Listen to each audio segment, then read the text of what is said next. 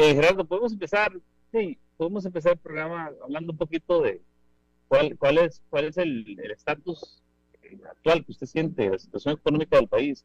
Obviamente después vamos a abordar algunos temas puntuales, pero me gustaría tal vez así algo genérico que usted haya olfateado últimos, en la última semana o en el último mes, según los indicadores. Según el Banco Central, le ayuda un poco, eh, tenemos indicadores en temas de tipo de cambio, por ejemplo, 540, la compra y venta 548, tenemos la tasa básica pasiva eh, 6.03% en colones y en dólares en 3.17%. Y en cuanto a la inflación, eso es lo más interesante, es que con relación precisamente a junio del año 2022 tenemos una reducción de la inflación en menos 1.038%.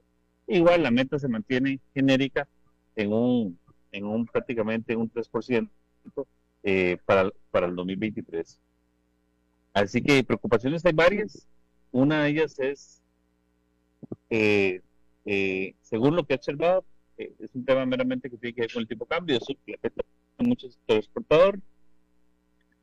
Y la inflación, no sé si se puede sostener que de una manera real, algunas personas dicen que no, no, realmente ha disminuido los precios en términos de, canasta básica y, de servicios públicos. Así que eh, quizás han disminuido algunos otros productos, pero no necesariamente han disminuido eh, lo que realmente afecta a los bolsillos de los costarricenses. En general, eh, lo dejo pues para que usted me comente un poquito, ¿cómo ve a nivel genérico la situación país en términos económicos?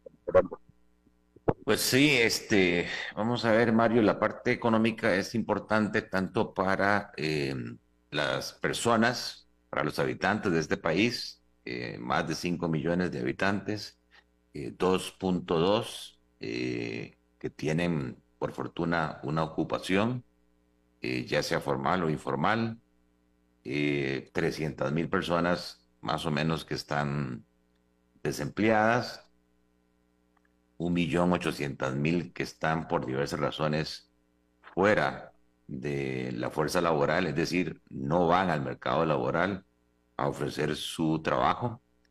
Eh, tenemos, según la Caja Costarricense del Seguro Social, 70 mil empresas en el país que están cotizando. De esas 70 mil empresas, 400 eh, están en zonas francas.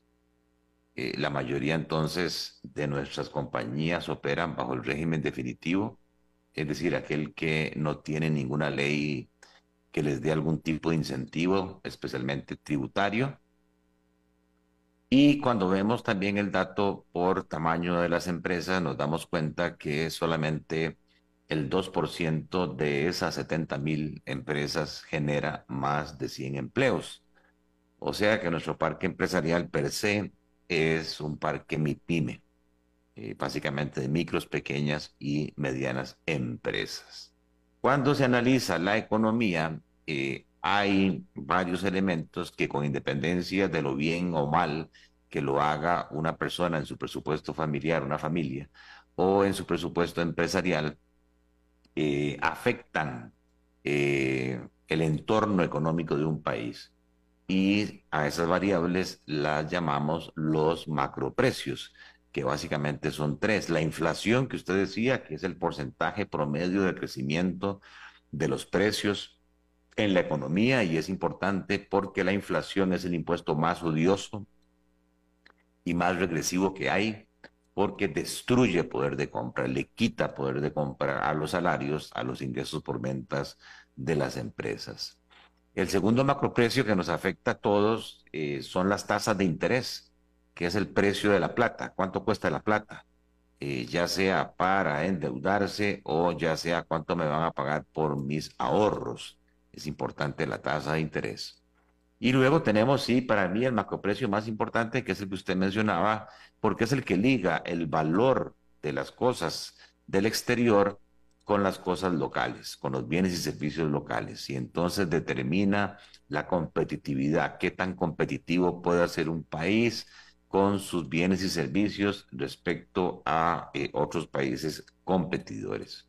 Y además de estos tres macroprecios, nos interesa también ver cómo está el nivel de actividad económica. Y cuando hablamos de nivel de actividad económica, básicamente nos referimos al crecimiento de la producción real, o sea, el crecimiento de los volúmenes de producción, cajas de banano, cajas de piña, metros cuadrados de construcción, kilowatts hora que está vendiendo eh, el ICE.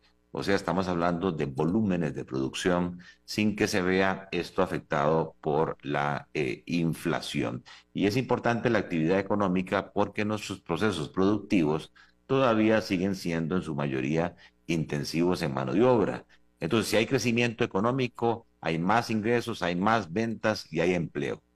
Si hay menos crecimiento económico, lamentablemente hay menos ventas, no se venden los inventarios, se llenan los inventarios y los empresarios no les queda otra opción que votar gente, que despedir gente, que es quizás la labor empresarial, gerencial más difícil que hay cuando hay que despedir seres humanos eh, que dependen de un salario, eh, no solamente ellos, sino su grupo social, su grupo familiar y eso pues es lamentable no solamente para esa persona, esa familia, sino para el país como un todo. Entonces, eh, con esta introducción te diría que la lectura eh, al día de hoy es un poco confusa. Si usted escucha hablando al señor presidente, don Rodrigo Chávez, que le deseo lo mejor, y al ministro de Economía, Francisco Gamboa, eh, y al Banco Central, pues los números nos están diciendo que el país está muy bien, porque vamos creciendo a un ritmo acelerado, 5.5%. Es el crecimiento último que tiene el país, la cifra del mes de mayo 2023 contra mayo 2022. Esa tasa de crecimiento no se veía desde hace bastante eh, tiempo. Eh, el mundo, como un todo, está creciendo mucho menos, tasas del 3%. Eh, Centroamérica, salvo el caso de Panamá, está creciendo menos que el 5.5%. Y eso llevó al Banco Central a revisar la proyección de crecimiento económico para el 2023. Decían que íbamos a crecer 2.7 en el año y ahora subieron ese, esa tasa de crecimiento al 3.3, ¿verdad? Eh, Luego, cuando el señor presidente se refiere al desempleo, nos dice, y el desempleo está bajando. Comparado con el año pasado, que teníamos una tasa de desempleo del 12%, hoy el país tiene una tasa de desempleo del 10%. Luego, el señor presidente se siente muy honrado eh, que somos, eh, lo dijo en inglés, we are the champions, eh, en términos del control de la inflación. Usted mencionó la última cifra eh, del mes de junio interanual, que es negativa, o sea, eh, en el año más bien han caído los precios 1.04%, como usted decía, pero lo que él comparó fueron las estadísticas de la OCDE, organismo al cual pertenecemos, la Organización para el Crecimiento y Desarrollo Económico, que publicó eh, el ranking de niveles de inflación, donde en Turquía tenemos una inflación eh, yo diría ya, hiperinflación del 40 y resto por ciento, y Costa Rica lidera eh, la, inflación más baja en aquel momento, eh, al mes de mayo, con 0.88%. Las finanzas públicas, el día de ayer, el ministro de Hacienda publicó las finanzas públicas, las cifras son muy buenas, volvemos a cerrar el semestre con un superávit primario, o sea, el gobierno está recaudando más ingresos de los gastos eh, corrientes que hace en salarios, en eh, transferencias, en compras de bienes y servicios y en inversión, eh, antes entonces de pagar intereses. Nuestro problema siguen siendo los altos intereses acumulados por una deuda que ha venido creciendo. Ya el país debe 56 mil millones de dólares con tasas de interés relativamente altas y eso hace que en el año tengamos que dedicar casi 5 puntos del Producto Interno Bruto a pagar intereses. Y, como tenemos un superávit primario de 2.8, eso hace que lamentablemente todavía cerremos con un déficit, todavía nos falta eh, ingresos para cubrir este, todos los gastos, incluyendo intereses, pero que comparado con años pasados, ese déficit financiero fue en época de la pandemia 8%. O sea que el país sí ha visto una mejoría en las finanzas públicas que yo eh, se lo asigno a la ley de fortalecimiento de las finanzas públicas que se aprobó en el 2018 y también, por qué no decirlo, a la ejecutoria del Ministerio de Hacienda y del Gobierno que están respetando la regla fiscal, que es un tope al crecimiento de los gastos, un porcentaje del crecimiento de los ingresos eh, de los últimos tres años. Entonces, si usted se queda con esa foto, la conclusión del programa de hoy, Mario, sería, como alguna gente dice, estamos en Chavezlandia. O sea, no hemos tenido eh, una administración con cifras económicas tan buenas como las que está mostrando este gobierno. Pero precisamente cuando uno es economista, no se deja llevar de primer plano, por lo que uno diría una ilusión. Este, sino que trata de profundizar. Y entonces cuando, por ejemplo, abrimos el crecimiento de la producción, que es muy bueno, y ojalá se mantenga, en 5.5%, nos damos cuenta que no todo el mundo está creciendo a ese ritmo, que la mayoría de las empresas del país no están disfrutando de ese alto crecimiento. Y eso nos lleva a hablar de tres Costa Ricas. Lamentablemente hay tres Costa Ricas. Una Costa Rica muy dinámica y ojalá que siga así, que es la Costa Rica de las zonas francas, que crece a un ritmo del 25% interanual. Y si tomamos nada más lo que es la industria de fabricación de insumos médicos, ese crecimiento es exponencial. Y si lo comparamos con nivel de prepandemia, hoy están vendiendo el doble de lo que vendían en volúmenes este, antes de la pandemia, en términos de válvulas de corazón, catéteres, prótesis, lentes de contacto, ahí maravilloso. Eh, el problema es que esas zonas francas, de los 2.2 millones de ocupados que dijimos que tiene el país, solamente genera 190 mil empleos.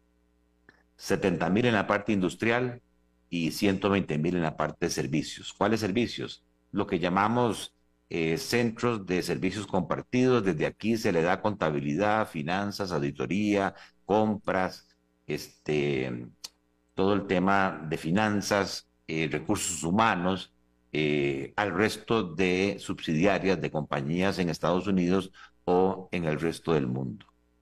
Y luego eh, la otra actividad importante de zonas francas son los call centers, los centros de llamadas 1-800, donde los extranjeros llaman creyendo que están en Estados Unidos porque tienen un problema con sus electrodomésticos que compraron y los atiende un muchacho costarricense desde Alajuela, desde Heredia y desde ahí en inglés eh, les da el servicio al cliente y los eh, atiende. El problema está en que hay otra Costa Rica que es sector público Ahí hay 320 mil personas que tienen congelado el salario desde hace tres años por disposiciones de la ley esta de fortalecimiento de las finanzas públicas.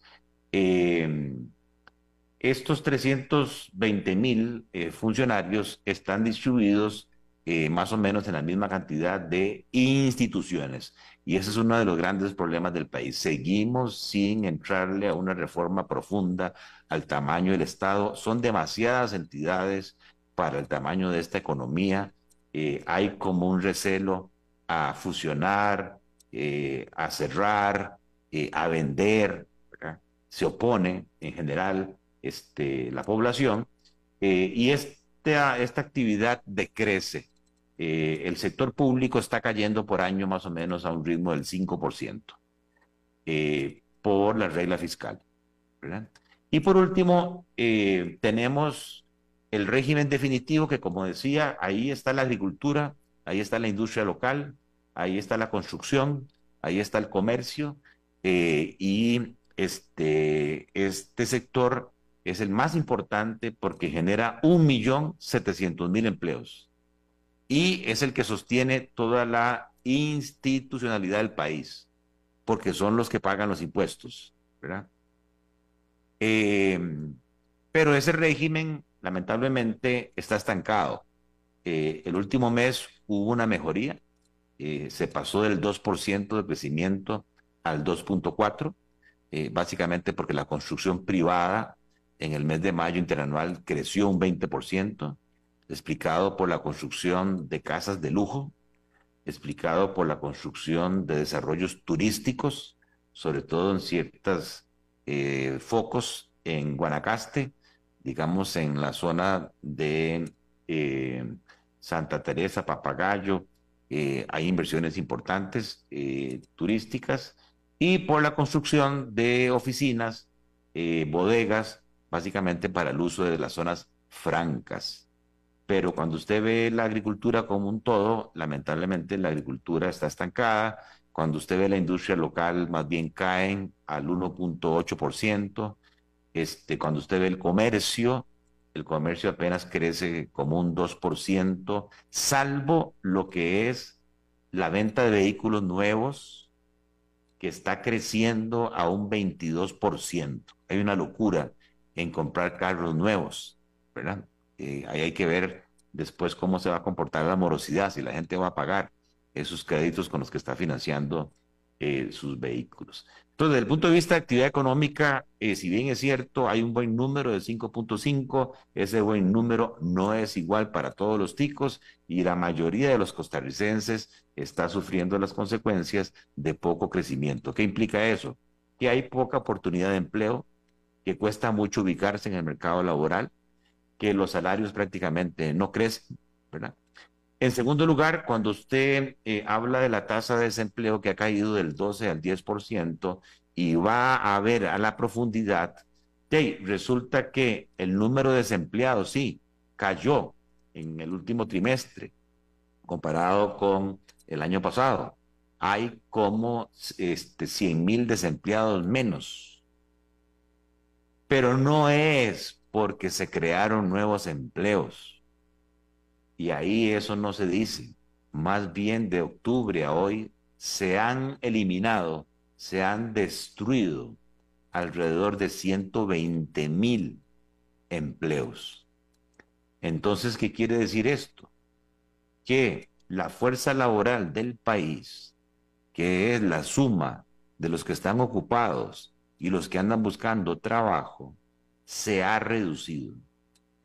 Se ha pasado a la fuerza no laboral más de 200 mil personas.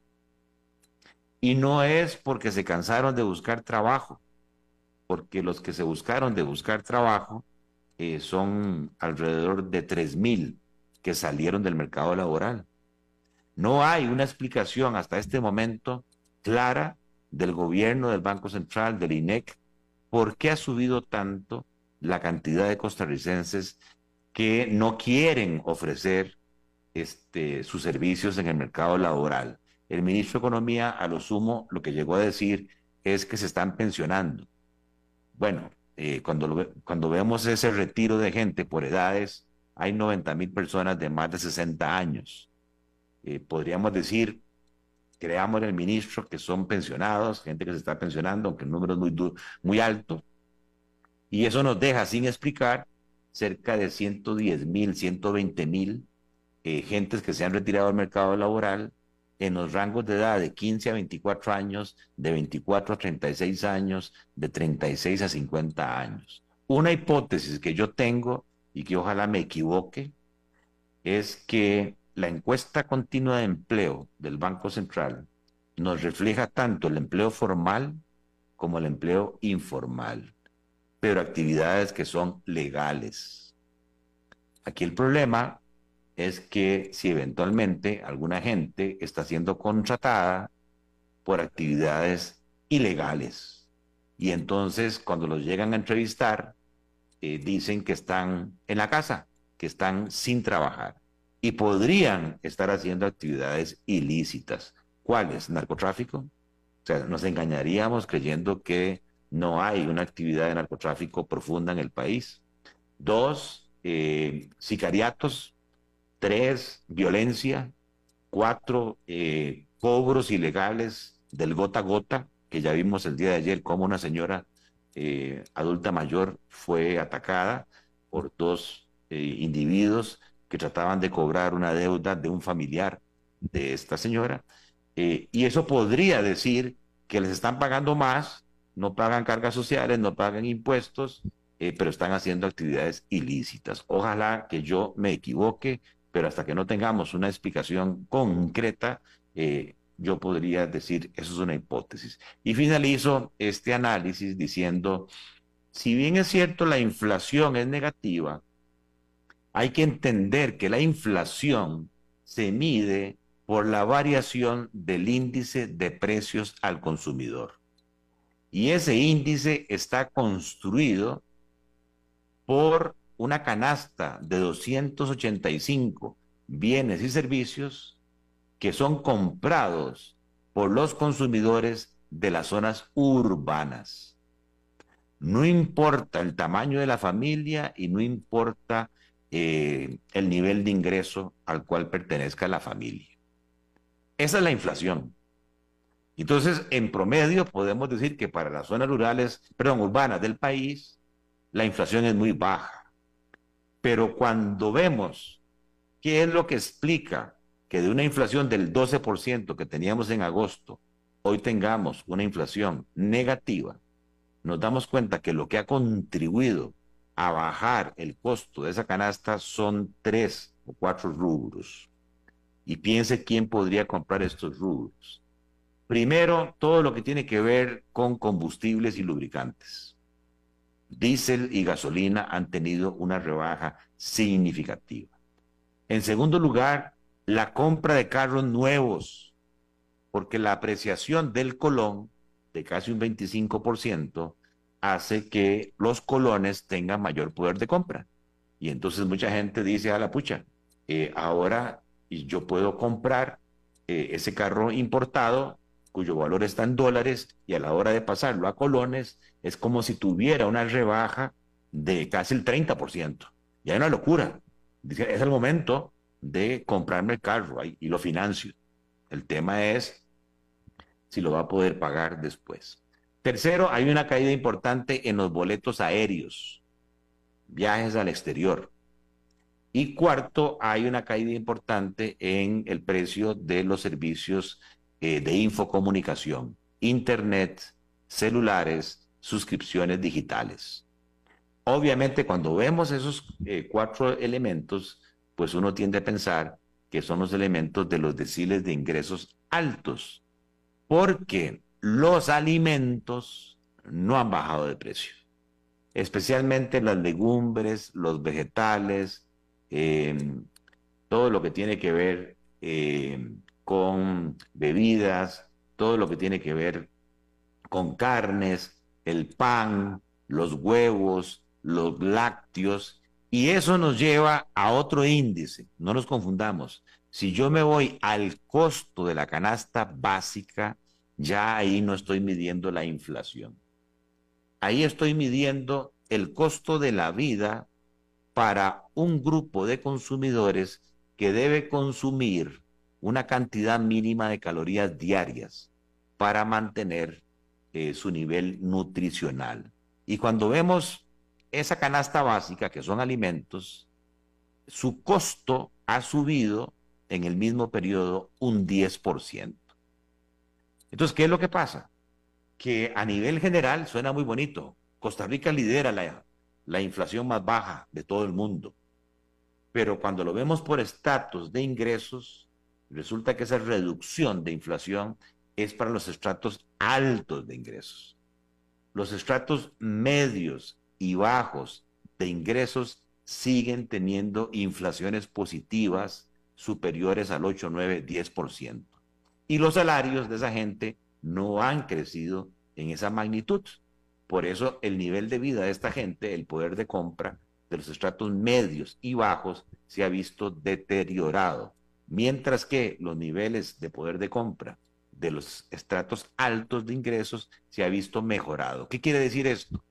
Que esta inflación nos está eh, provocando una mayor desigualdad en la distribución del ingreso.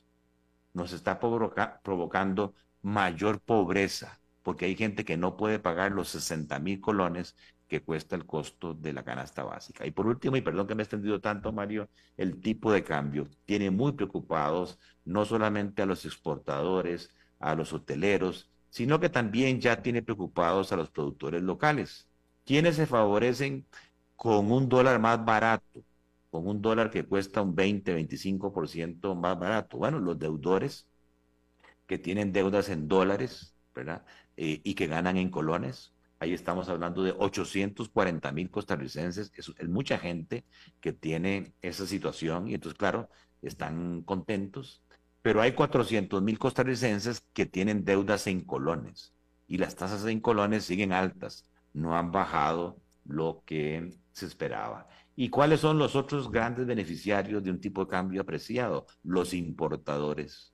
Se dan cuenta que con esa rebaja en el precio de los productos importados resulta más barato, por ejemplo, traer café Juan Valdés de Colombia, donde el peso colombiano se ha devaluado entre un 5 y 10%, y el colón costarricense se ha apreciado un 20%. O sea que el diferencial de precios para un importador entre café de Atenas o de eh, Tarrazú es casi 30% comparado con el café Juan Valdés de Colombia. Entonces, ¿qué pasa? En los estantes de los supermercados empiezan a desaparecer productores locales, aunque no exporten, y son sustituidos por cervezas, por galletas, por café, por alimentos importados. Y esto sí ya complica la situación porque Costa Rica empieza a volverse un país muy caro y nuestra competitividad empieza a quedarse rezagada en comparación a otros países. Entonces, claro, yo finalizo, cuando usted ve este otro análisis más profundo, salvo las finanzas públicas que están cumpliendo con las metas holgadamente del Fondo Monetario Internacional y que hace que el riesgo país sea más bajo para los extranjeros que invierten en Costa Rica, del punto de vista de la población mayoritaria, yo sí veo que la situación económica no es tan bonita como los números agregados eh, supuestamente la pintan. Gracias, don Gerardo. Pucha, mucho para hablar de todo lo que ha dicho. Pero voy a empezar con lo último, precisamente, que tiene que ver con el tipo de cambio. ¿Usted considera que el Banco Central, bueno, la pregunta es, ¿qué cree usted que es la motivación por la del que el tipo de cambio esté tan bajo. El Banco Central, ante una explicación ante CAESPO, que es la Cámara de Exportadores, se dejó sí que él no tiene injerencia en el, tipo de cambio. Entonces, claro, ahí la mitad de la población que estaba ahí no le creyó y perdió todo el respeto por mucha gente. Pero la pregunta es, yo sí he observado que el Banco Central interviene cuando el tipo de cambio va vertiginosamente hacia arriba, pero después dice que para abajo no interviene. Entonces la pregunta es, ¿usted cree que el Banco Central podría intervenir y, buscar tal vez un, un tipo de cambio más equilibrado que no afecte ni a los deudores en dólares ni a los importadores, pero tampoco afecte a los exportadores, de los productores, por ejemplo. Bueno, lo que tenemos que entender es que eh, desde hace algunos años se tomó la decisión de cambiar el régimen o el sistema de fijación del tipo de cambio en Costa Rica. Eh, si ustedes se recuerdan, eh, tuvimos algún, algunos momentos de un tipo de cambio fijo, eh, una historia económica triste que fue en los años 80, en donde por diversas razones, desequilibrios económicos, ese tipo de cambio fijo de 8.60 por colones por dólar se disparó a 60 colones y tuvimos una crisis en la época de Carazo que Luis Alberto Monge y su equipo económico tuvo que enfrentar eh, a cargo de eh, don Carlos Manuel Castillo, que Dios goce, don Eduardo Urizano, en el Banco Central, y nos pasamos a un sistema de mini devaluaciones, donde el tipo de cambio se modificaba todos los días en función del diferencial de inflación de Estados Unidos contra Costa Rica, para mantener un nivel de competitividad neutro. Y eso funcionó por mucho tiempo hasta que de Dios goce Francisco de Paula Gutiérrez en el año eh, más o menos 1996 eh, decidió modificar eh, ese esquema este, para irnos a un sistema libre dentro de unas bandas. Ese sistema no funcionó y nos llevó al sistema actual, que es un sistema donde el tipo de cambio, en, teoría, lo fijan las fuerzas de oferta y demanda. Oferta que viene del turismo, oferta que viene de la inversión extranjera, eh, oferta que viene de préstamos que se toman del exterior eh, y la demanda, eh, demanda de dólares para importaciones, demanda de dólares para pagar préstamos en dólares al exterior, demanda de dólares para viajar al resto del mundo. Este, pero es una flotación administrada, en el sentido de que el Banco Central se reserva eh, paga la redundancia, con sus reservas monetarias internacionales, que son las tenencias de dólares del país, entrar a participar en la fijación del tipo de cambio cuando hay fluctuaciones abruptas en el tipo de cambio para evitar especulaciones. Entonces, como usted dice, aquí lo contradictorio es que cuando, cuando el tipo de cambio eh, iba subiendo, eh, que eso fue el año pasado, a mediados del año pasado, de inmediato el Banco Central tomaba de sus reservas, vendía dólares para sostener la devaluación por el miedo que superara los 700 colones y muchos deudores, incluyendo el gobierno, el ICE, la Caja, ¿verdad? Recope, que tienen deudas en dólares, vieran eh, una situación crítica este, en cuanto a que no podían pagar eh, esos créditos. Pero después de el segundo semestre del año pasado, con una nueva presidencia en el Banco Central, es donde viene la crítica. Y es que hacen una conferencia de prensa y mandan un comunicado de prensa en donde divulgan medidas específicas para parar la devaluación, incluyendo endeudarse con el Fondo Latinoamericano de Reservas, eh, préstamo que está vigente, por 1.200 millones de dólares, pagando una tasa de interés del 5%, suben el encaje mínimo legal, eh, que es el porcentaje de los depósitos que los bancos tienen que depositar en el Banco Central, del 12 al 15%. Con eso lo que hicieron fue sacar de la economía cerca de 600 millones de dólares en colones, quitaron poder eh, de compra, subieron las tasas de interés en colones del 0.75 al 9%, ¿verdad? Eh, y claro, eso hizo que de inmediato la devaluación se parara, porque lo que hicieron fue eh, quitarle poder de compra a las familias eh, y aumentaron el premio por invertir en colones. Era más rentable invertir en colones a esas tasas que invertir en dólares. Entonces, las operadoras de pensiones, que eran un gran demandante de dólares, eh, que se los estaban llevando al exterior, cambiaron su comportamiento y dejaron de demandar dólares porque los colones se volvieron muy atractivos. Pero fueron tan atractivos los colones que no solamente las operadoras, sino otros eh, inversionistas locales e internacionales que se llaman capitales golondrina, dijeron hay que ir a Costa Rica, porque en el corto plazo, a ese ritmo, yo puedo traer dólares, pasarlos a colones y en seis meses ganarme el 20% y llevarme, si traje un millón de dólares, me llevo en seis meses un millón doscientos mil dólares para los Estados Unidos, donde yo administro un fondo eh, de inversión. Y todo eso gracias a Costa Rica, a la situación del manejo eh, del tipo de cambio. Y eso generó una gran sobreoferta de dólares. Pero el error del Banco Central fue no intervenir en ese momento, estamos hablando de septiembre, octubre, noviembre, diciembre del año pasado, recogiendo esos dólares, comprando esos dólares, aumentando sus reservas y evitando que el tipo de cambio se siguiera apreciándose. No lo hizo, sino que la compra de dólares del Banco Central fue exactamente igual a lo que le, le había vendido el Banco Central al sector público. O sea, no compraron de más, cosa que sí se veía antes cuando Cubero estaba al frente del Banco Central. Cuando el Banco Central se da cuenta que el tipo de cambio empieza en caída libre y que todos los agentes económicos dicen, hombre, aquí en Costa Rica el tipo de cambio solo baja, baja, baja, baja, este, nadie quiere comprar dólares. Todo el mundo quiere venderlos hoy porque si no tiene una pérdida. Entonces el Banco Central empieza en enero a comprar dólares y ha tenido que comprar prácticamente en seis, siete meses este, todo lo que compró eh, el, año, el año pasado y en el 2019.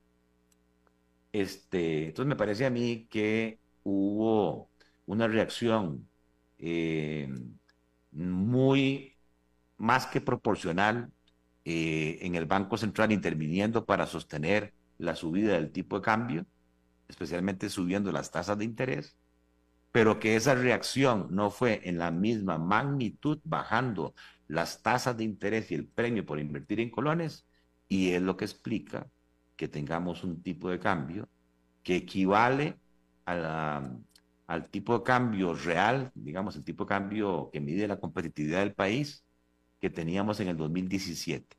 O sea, Costa Rica se devolvió cinco años en términos de eh, su competitividad.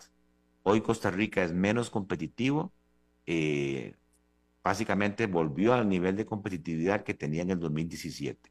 Y eso nos está convirtiendo en un destino turístico caro, nos está convirtiendo en un país donde los productos exportables son caros eh, y un país donde los productos locales respecto a los importados son caros. ¿Cuál es la razón de esto? De que tenemos un Banco Central ortodoxo, que tenemos un Banco Central que se guía nada más por la ley, que el Banco Central está muy feliz porque tiene una inflación negativa, aunque ha anunciado que este, sus metas de inflación tienen un piso del 2 y un techo del 4 y busca un promedio de inflación del 3 y lo está incumpliendo. Y las rebajas que viene haciendo de las tasas de interés son minúsculas porque ellos se miden contra los Estados Unidos. Y entonces, como el FED sigue subiendo las tasas de interés, nuestro Banco Central le da miedo, ¿verdad? Bajar en mayores proporciones las tasas en colones para que eh, evitar una, una eventual fuga de capitales a, los Estados Unidos. Pero ¿qué es lo que pasa? Que sigue manteniendo tasas en colones muy altas, que hace que 400 mil deudores sigan pagando cuotas muy altas, eso reduce el consumo, eh, los empresarios no invierten, más bien están despidiendo gente. Ya hablamos de 200 mil personas que salieron del mercado laboral, 120 mil empleos destruidos y un poder ejecutivo muy contento eh, con esa política monetaria ortodoxa eh, que ha generado una apreciación cambiaria significativa que lo ha beneficiado en términos de la inflación, que fue una de las ofertas de su campaña, y que eso tiene contento a 800 mil costarricenses que están ahora pagando menos este, por sus deudas en dólares. Eh, y de ahí uno pensando mal dice, claro, porque ahora en enero o en febrero vienen las elecciones municipales y yo necesito que la masa esté contenta eh, para que mm, vayan a eh, votar por mi partido en las elecciones municipales y poder reafirmar mi posición política. Digamos, un poco crudo la descripción, pero a su pregunta así yo lo veo. Espectacular, pero ahí no queda otra, es que es la realidad. Tengo varias preguntas que me están haciendo. La pregunta primera es eh, que la gente, pues pareciera ser que el nivel de morosidad y cobro judicial no ha disminuido. Es decir, la pregunta es si usted ha podido olfatear de que la gente sigue perdiendo casas eh, y, entrar en, mora en función del aumento de tasas. Es un tema. Más que todo para la gente que tiene créditos en dólares y gana en colones. Me imagino que eso ha sucedido, Gerardo. Sí, bueno, eh, esa gente se ha visto beneficiada y, entonces la morosidad se ha reducido, pero también recordemos que durante la pandemia eh, las autoridades flexibilizaron la normativa y permitieron que los bancos este, pudieran hacer prórrogas, readecuaciones, eh, cuantas veces fuera necesario y entonces eh, fue aprovechado todo esto por los bancos para limpiar muchos incobrables, para hacer readecuaciones de créditos, eh, pero ya poco a poco se empieza a observar, sobre todo en los deudores en colones, ¿verdad? cómo empiezan a tener atrasos, tanto personas jurídicas como personas físicas. A nivel agregado, eh, no se ve todavía la, la, subida de la morosidad porque eh, los créditos en dólares eh, se han visto beneficiados de esa gran apreciación del colón. uno de los problemas que uno podría esperar es que hay una, hay una relación directa entre el desempleo y la morosidad, obviamente. A mayor desempleo, eh, de ahí, si no hay salario, hay incapacidad de pago de los créditos. Entonces, si esta situación continúa, lo que vamos a seguir viendo es un problema de empresas y de personas quedando mal en el sistema financiero con una normativa eh, que ahora sí volvió a la normativa anterior eh, y que si usted no paga y lo mandan a cobro judicial o aunque usted entregue el bien en dación en pago o si le hacen más de una readecuación en un periodo de 24 meses, lo reclasifican y lo convierten en un cadáver financiero porque por cuatro años ni ninguna entidad del sistema financiero nacional, cooperativas, bancos, financieras, mutuales, este, le va a prestar un 5. Y eso obliga, le da campo fértil al agiotismo puro, que es uno de mis grandes temores. Ustedes vieron cómo el señor Bukele en El Salvador expulsó a cientos de colombianos que estaban haciendo este negocio del gota a gota colombiano. El gran temor mío es que muchos de esos colombianos, atraídos por la ley de usura y por esta situación, se vengan para Costa Rica. Y que la gente, en su falta de conocimiento financiero y su desesperación eh, por pagar otras obligaciones, termina cayendo en las garras de esta gente que no pide garantías reales, hipotecas, casas, de carros, sino que la garantía es una foto de su familia. Los cobros son diarios las tasas de interés son del 3 o del 4% diarias, ¿verdad? hay cobradores en moto y si usted no paga, te empiezan a presionar psicológicamente. Sabemos dónde vive usted, sabemos dónde estudian sus hijos, ¿verdad? Y no se dice mucho esto porque es terrible, pero sí se ha demostrado que eh, la tasa de suicidio eh, en Costa Rica por presiones financieras eh, ha subido es uno de los temas que hay que ponerle atención eh, porque sí es un fenómeno que se está dando en nuestro país. Don Gerardo, con relación al tema del desempleo, que usted nos dijo que existía, eh, pues que hay, un grupo de, hay un, hay un, dato que es inexplicable que usted presupone que puede ser por que personas no buscan el empleo porque también se dedican a cuestiones ilegales.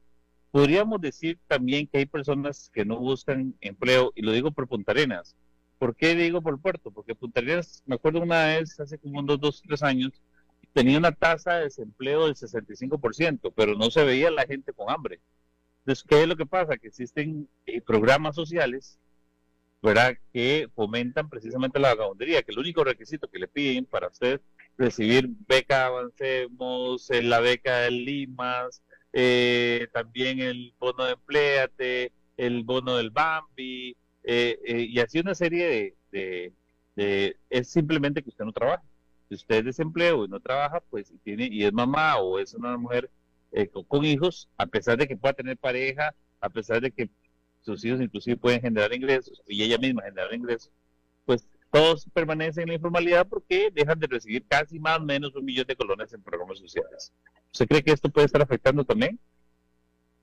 Bueno, sí, efectivamente, eh, hay ciertos programas sociales que podrían, como usted dice, eh, evitar que eh, las personas vayan a trabajar y que se conformen y ajusten su nivel de vida a esa ayuda social. Lo que pasa es que estos programas sociales de avancemos y becas y subsidios y demás han existido desde antes y más bien a nivel del presupuesto por la regla fiscal eh, se han venido haciendo recortes. Y ya había, antes de que sucediera este fenómeno, un millón seiscientas mil personas fuera del mercado laboral. Entonces podríamos decir que dentro de ese millón seiscientas mil personas están esos que usted dice, eh, vivillos, aprovechándose de los programas sociales. El problema es que de octubre a hoy, en un periodo muy corto, esa cantidad de gente pasó de 1.600.000 a 1.800.000. O sea, hay 200.000 personas más fuera del mercado laboral y no podríamos decir que se debió a que los programas sociales, ¿verdad? Eh, subieron en cuanto a sus presupuestos. Puede ser que lamentablemente algunas madres eh, tengan que salir del mercado laboral para no solamente el cuidado de los hijos, sino también el cuidado de adultos mayores que han sufrido mucho las consecuencias post pandemia de problemas de salud mental, ¿verdad? Eh, pero no es la gran mayoría. Este, y entonces ahí queda la nebulosa, especialmente en jóvenes de 15 a 24 o de 15 años a 35 años, ¿verdad? Este, sí el fenómeno es juvenil eh, y sí el fenómeno es en su mayoría femenino, de gente que se retira eh, del mercado laboral.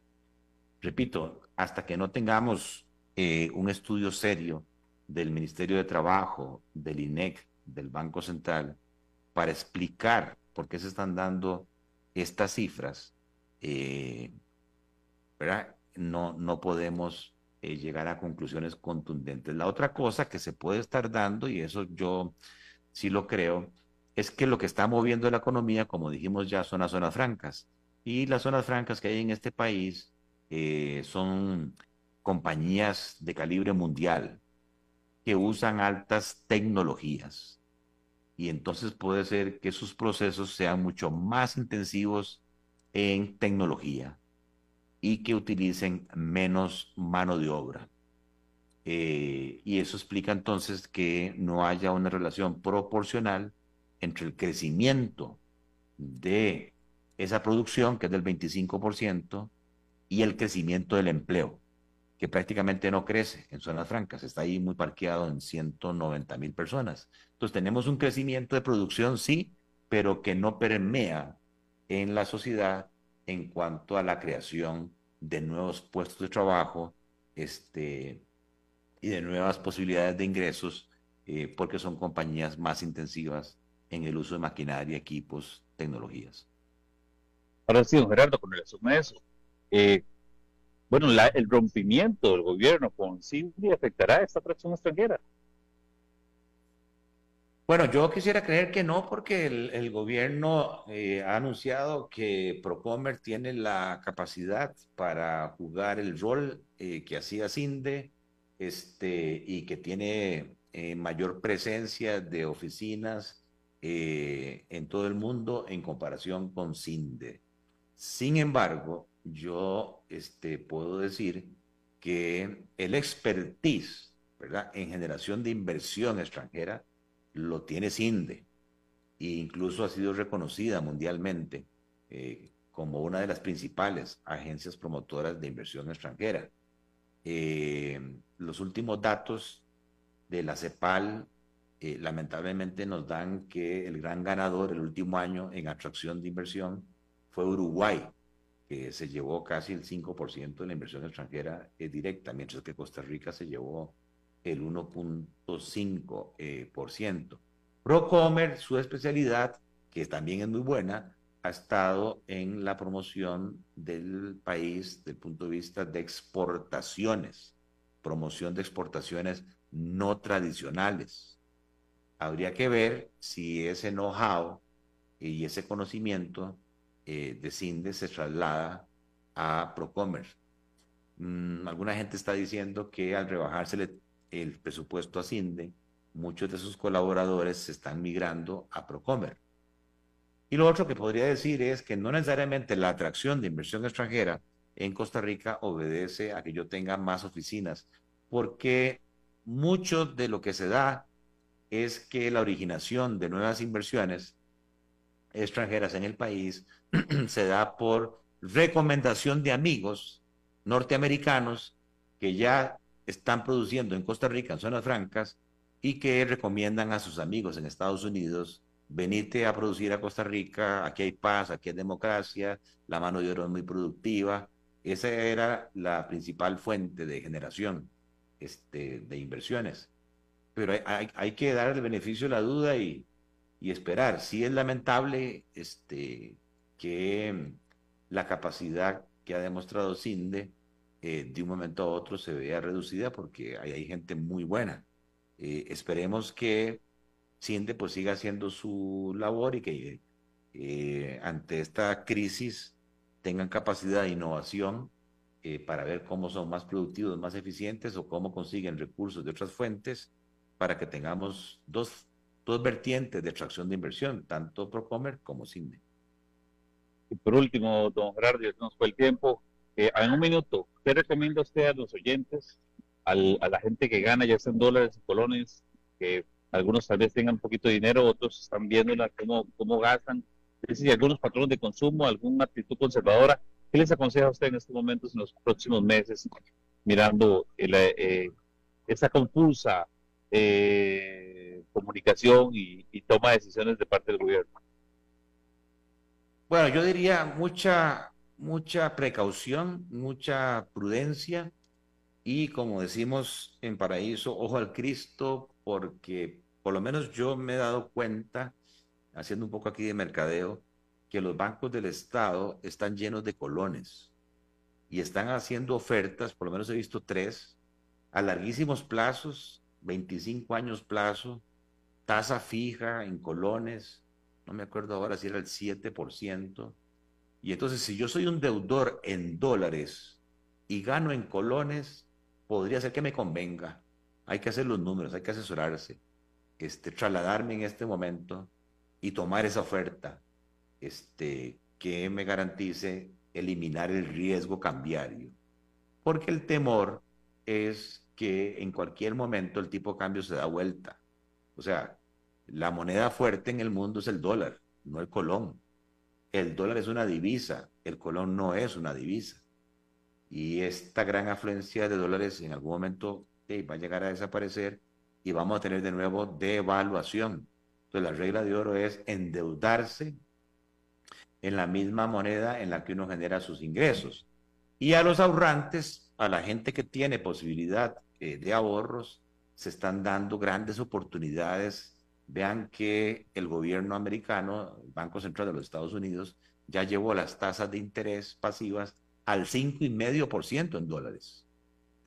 De ahí, es el lugar más seguro.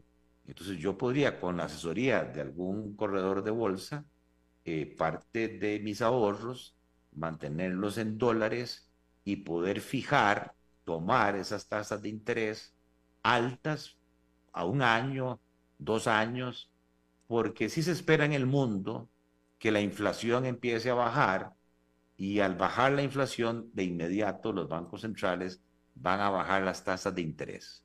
Eso va a beneficiar a los deudores, pero va a perjudicar a los ahorrantes, sobre todo aquellos que dependen de un ingreso fijo por intereses. Es la oportunidad hoy de aprovechar tanto localmente como internacionalmente tasas de interés altas. Bueno, Ricardo, don Gerardo, muchísimas gracias. Ya son las 2.57. Se nos fue rapidísimo la hora. De verdad que ha sido un análisis profundo, bueno, y creo que he tenido ya reportes, muchas personas por WhatsApp, don Ricardo Lee, eh, Zúñiga y varios me han estado escribiendo, que están súper contentos y conectados a, la transmisión. Muchas gracias, don Gerardo, que esté muy bien. Buenas tardes. Bueno, Mario, a vos, como siempre. Buenas tardes, feliz fin de semana. Hasta luego. Igualmente, hasta luego.